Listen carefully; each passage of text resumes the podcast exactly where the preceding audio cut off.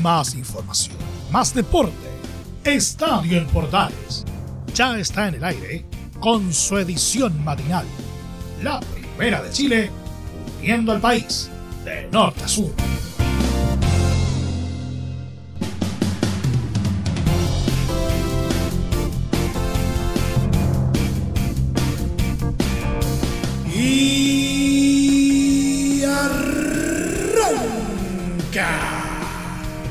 Señoras y señores, ¿cómo les va? Muy buenos días, bienvenidos una vez más, bienvenidos al show día viernes víspera de fin de semana y nos aprontamos a vivir una nueva fecha, la tercera ya del Campeonato Nacional de Primera División del Fútbol chileno. Y estamos eh, de alguna manera ya viviendo la previa de los dos primeros partidos. Por un lado, Universidad Católica con Coquimbo Unido que abre los fuegos eh, de la fecha número 3 en el Sánchez Rumoroso y por otro lado Curicó Unido que intentará sanar heridas ante Audax italiano en el Estadio La Granja. Vamos a estar hablando ampliamente acerca de estos dos partidos trascendentales que le dan el vamos a la fecha número 3. También movimientos varios eh, dentro del fútbol eh, chileno y por supuesto también eh, vamos a estar hablando acerca de lo que ocurre en, las ligas, vamos a estar hablando acerca del Mundial de Clubes también que está a la vista, ¿no es cierto? y también, como es habitual, nuestro querido polideportivo. Todo esto, como es habitual, en 30 minutos. Así que no perdamos más tiempo. Tenemos mucho para compartir el día de hoy en esto que hemos llamado, como siempre, Estadio en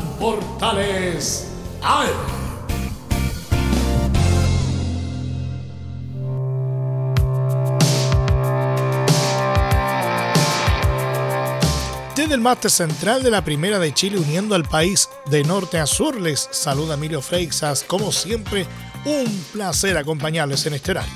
Universidad Católica de Coquimbo Unido abre la tercera fecha del Campeonato Nacional este viernes. Los cruzados están invictos en este arranque de temporada y visitan a un elenco pirata que no ha podido festejar triunfos.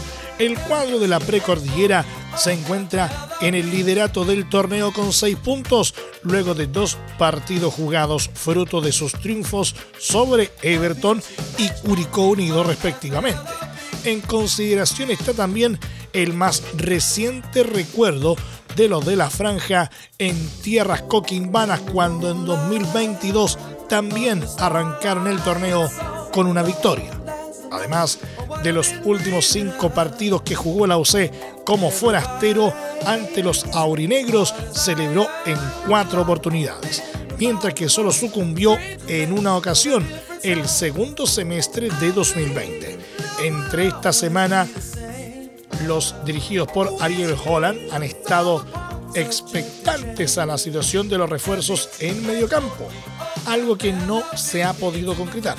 También otro de los puntos que ha estado sobre la mesa es el de la nacionalización de Matías Dituro, la que está en su recta final y debiese resolverse la próxima semana. De esto habló precisamente el técnico Ariel Holland y lo escuchamos en Estadio en Portales AM. Eh, yo soy optimista porque sé que estamos dentro de los tiempos que este trámite normalmente eh, sale, así que desde ese punto de vista baso mi optimismo, no por otro, otras circunstancias. Esperemos que, así sea. Bueno, nosotros siempre dijimos que eh, queríamos un futbolista por línea, ya eso lo he dicho, y si no tenemos el cupo, tenemos un plantel que que bueno, que tiene alternativas como para, para poder este, seguir adelante. Eh, nosotros eh, queremos que, que esos tres refuerzos que yo solicité en su momento sean un salto de calidad para el equipo, ¿no? Entonces, en este momento estamos, estamos dependiendo para ese refuerzo del cupo y si no llega, hemos arrancado el año sin el mismo, así que seguiremos igual. Respecto a los jugadores a disposición, se espera que Holland repita la oncena con la que doblegó a los curicanos en Concepción. Esta es con Dituro en el arco, Mauricio Isla, Branco Ampuero, Gary Cajelmacher y Eugenio Mena en defensa. Ignacio Saavedra, Byron Nieto y César Pinares en medio campo, dejando en ataque a Gonzalo Tapia, Alexander Aravena y Fernando Sampedri.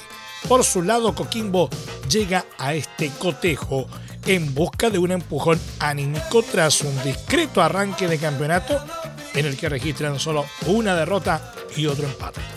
Los de Fernando Díaz empezaron con un traspié ante Curicó en la granja y en la pasada fecha igualaron en condición de dueño de casa con Palestino, por lo que esperan poder dejar los tres puntos en casa para comenzar a levantar el ánimo. El duelo entre Universidad Católica y Coquimbo se jugará este viernes desde las 18.30 horas con arbitraje de Benjamín Zanavia y será transmisión de Estadio en Portales desde las 18 horas por todas las señales de la Primera de Chile con relatos de Alfonso Zúñiga.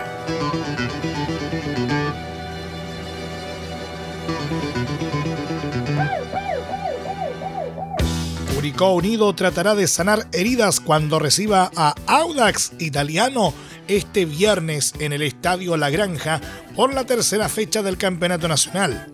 El duelo promete por el buen nivel que han demostrado ambos elencos en el arranque de temporada. Los Maulinos han conseguido un triunfo sobre Coquimbo Unido en su debut en el torneo y aunque cayeron en la pasada fecha ante Universidad Católica, reflejaron una correcta versión tal como ocurrió en la histórica campaña que hicieron en 2022. Con tres puntos, los dirigidos por Damián Muñoz se encuentran en el décimo puesto, pero de imponer condiciones en su casa, volverán a tomar impulso hacia los lugares de avanzada en la tabla. El equipo tortero además tiene buenos recuerdos en sus recientes duelos cuando recibió a los itálicos. Es más, desde 2009 que no saben de derrotas ante su rival de este viernes y desde aquella fecha han salido victoriosos en cinco ocasiones e igualaron en las cuatro restantes. La vereda contraria presenta a los Tanos que comenzaron su participación esta temporada con una igualdad en el clásico de colonias ante Palestino y un categórico triunfo sobre Copiapó en su más reciente compromiso. La escuadra de Manuel Fernández está en la quinta posición con cuatro unidades y pese al negativo historial que tienen en su visita a los curicanos, tratarán de hacer valer el buen papel que han impuesto con lo que va transcurrido del certamen. El duelo entre Curicó y Audax Italiano se jugará este viernes desde las 21 horas y con arbitraje de Juan Sepúlveda y será transmisión de Estadio en Portales desde las 20-30 horas por todas las señales de la Primera de Chile con relatos de Rodrigo Jara.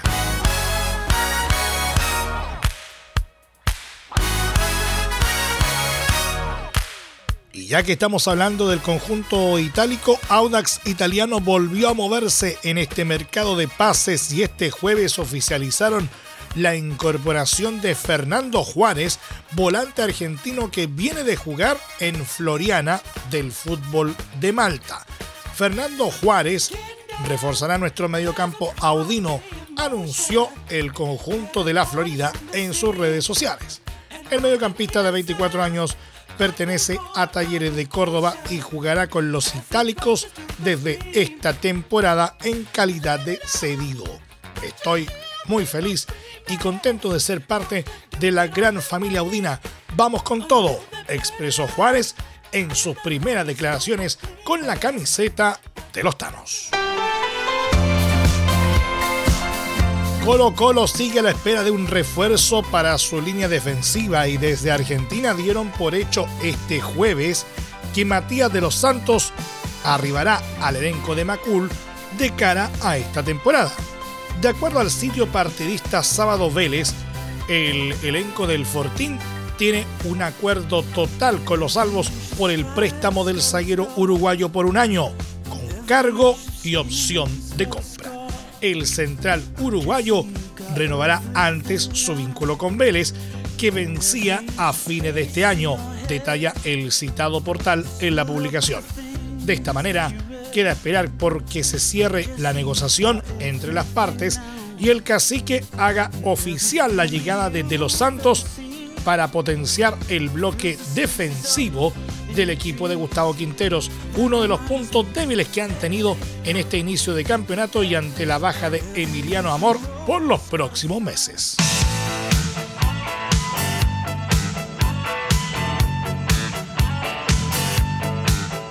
La leyenda y ex capitán de Colo Colo Esteban Paredes volvió al Estadio Monumental para disputar un amistoso junto a su nuevo club San Antonio Unido a puertas cerradas. Paredes vio acción en el elenco del que también es dueño y tras el partido compartió con algunos ex compañeros y miembros del cuerpo técnico, así como con el entrenador Gustavo Quinteros.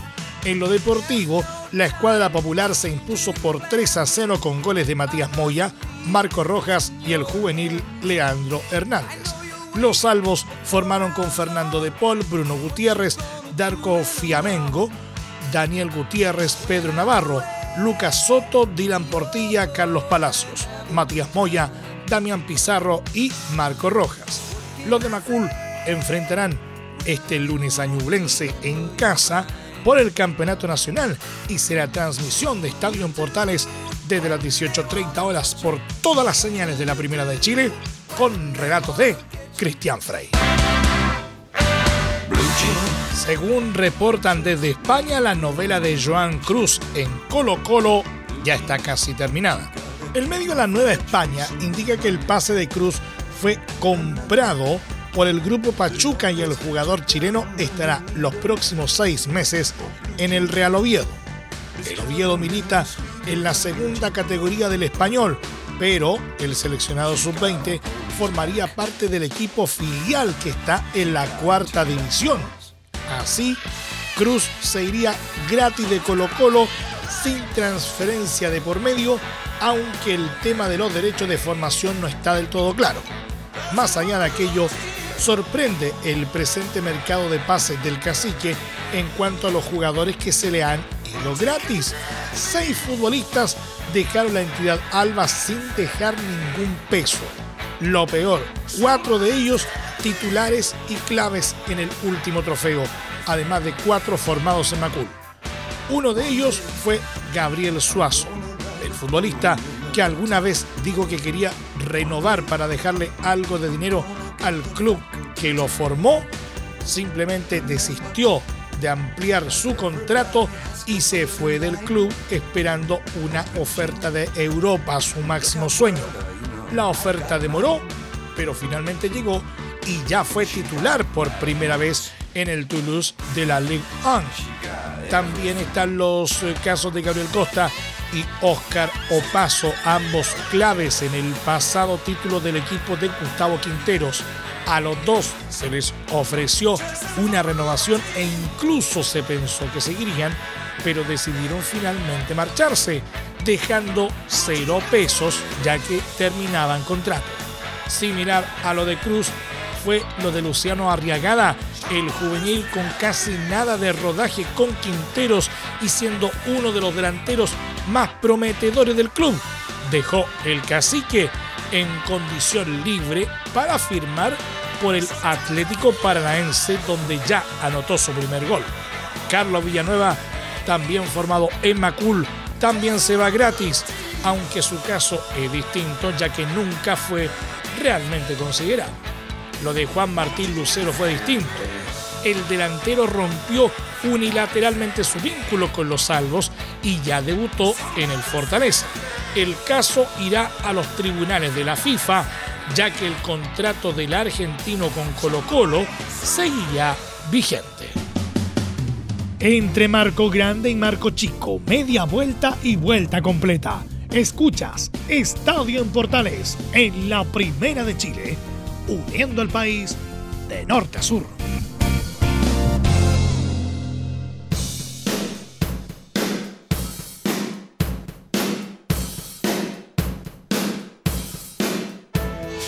Real Madrid se quedó con un importante triunfo este jueves en la fecha 17 de la Liga Española al derrotar por 2 a 0 a Valencia en el Estadio Santiago Bernabéu y con este resultado se mantiene a la casa del liderato del certamen.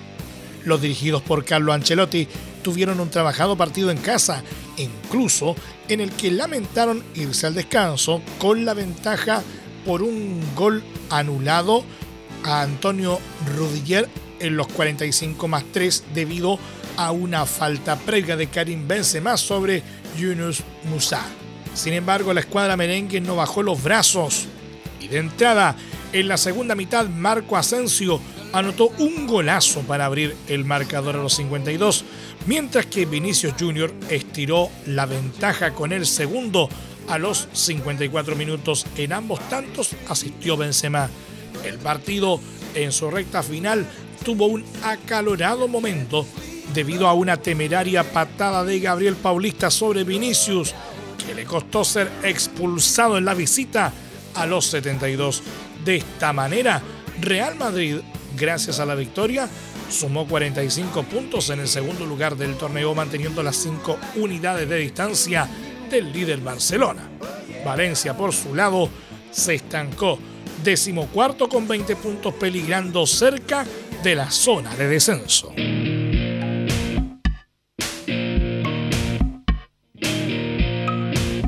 La estrella del fútbol chileno Arturo Vidal se disculpó por su comportamiento en el duelo de Flamengo el miércoles cuando mostró su ofuscación al no ingresar en la victoria por 1-0 ante Boavista en el Campeonato Carioca. Primero que todo, quiero pedir disculpas por mi reacción durante el partido de ayer al no entrar al campo de juego. Debo aclarar que siempre me ha gustado participar del juego, ya que lo he hecho durante toda mi carrera. Sé que a veces mi temperamento me gana. Vidal además ha hecho noticia en los últimos días en redes sociales al deslizar un posible regreso a Colo Colo pero después asegurando que quiere estar siempre en el Mengao, lo que ha generado división en los hinchas.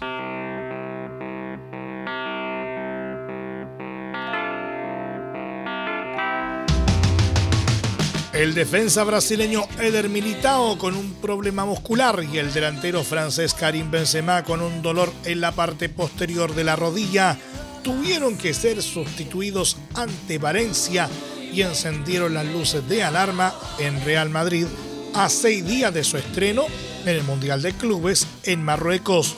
El italiano Carlo Ancelotti, técnico de Real Madrid, confirmó que tras la primera exploración médica realizada a los jugadores, Militao es baja para el encuentro del domingo en Mallorca y Benzema es duda.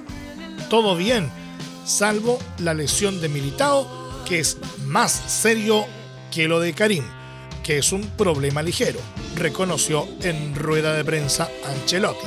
El técnico italiano aseguró que el estado de Benzema lo van a evaluar el viernes con unas pruebas médicas en la ciudad deportiva de Valdebebas y más serio parece el problema muscular de Militao. El domingo no estará en lo que pasa en este momento de la temporada, lamentó. El debut de Real Madrid en el Mundial de Clubes será el miércoles 8 de febrero y enfrentará al ganador de la llave entre Seattle Saunders de Estados Unidos y Al Ali de Egipto.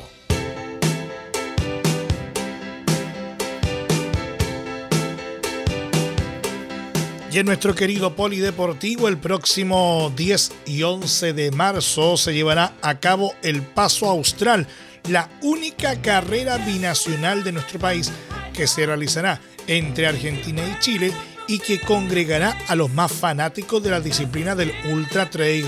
El Paso Austral es una carrera con formato non-stop donde el 100% de su recorrido son senderos y que tendrá la distancia de 50K, 70K y 120K.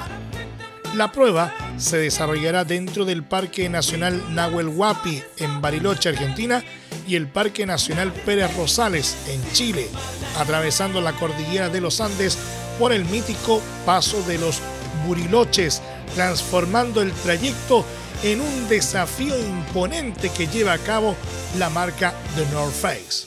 La competencia tendrá varios factores diferenciadores y que harán de la carrera aún más llamativa, ya que recorrerá una amplia variedad de accidentes geográficos pocas veces vistos en un mismo circuito como glaciares milenarios hasta la selva valdiviana, desde refugios de montaña hasta zonas de antiguos pobladores. La carrera comienza en Bariloche y terminará en el mirador del estuario de Reloncaví, zona cercana a Puerto Montt, región de los lagos. Martin Gildemeister, brand manager de The North Face Chile, comentó la importancia de esta carrera a nivel sudamericano. Buscamos seguir inspirando y motivando a descubrir y explorar lugares únicos en el mundo. Y qué mejor que a través del trail running, cruzando desde Argentina a Chile a través de la cordillera de los Andes, uniendo montañas y mar a través de una ruta ancestral que tiene la particularidad, además de pasar por dos de los parques nacionales con más historia en cada país. Es una carrera única que estamos seguros va a dar que hablar y que va a seguir posicionando a nuestro sur como un destino de clase mundial, señaló. Deportistas internacionales ya están confirmados para la competencia, tales como Marc-Antoine Foran, Aida Sophie Heckman y Ambu quienes representarán a Canadá. Al mismo tiempo, Moisés Jiménez, Daniela Navarrete, Emanuel Salinas, Domi Villamarino o Francisco Pino serán algunos de los atletas destacados nacionales que competirán en el evento.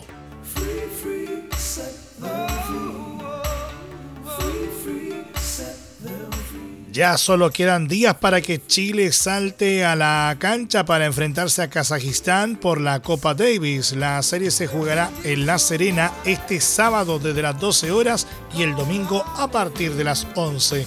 Por Chile estarán Alejandro Tavilo, número 97, Cristian Garín, número 102, Nicolás Jarry, número 126, Tomás Barrios, número 213 y Gonzalo Lama, número 332.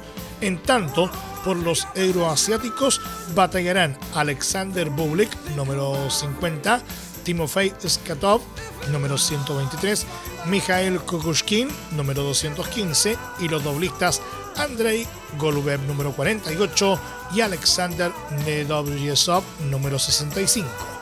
La llave es clave. El equipo que gane accederá a las finales del tradicional torneo, instancia en la que el elenco capitaneado por Nicolás Massú no participa desde 2019.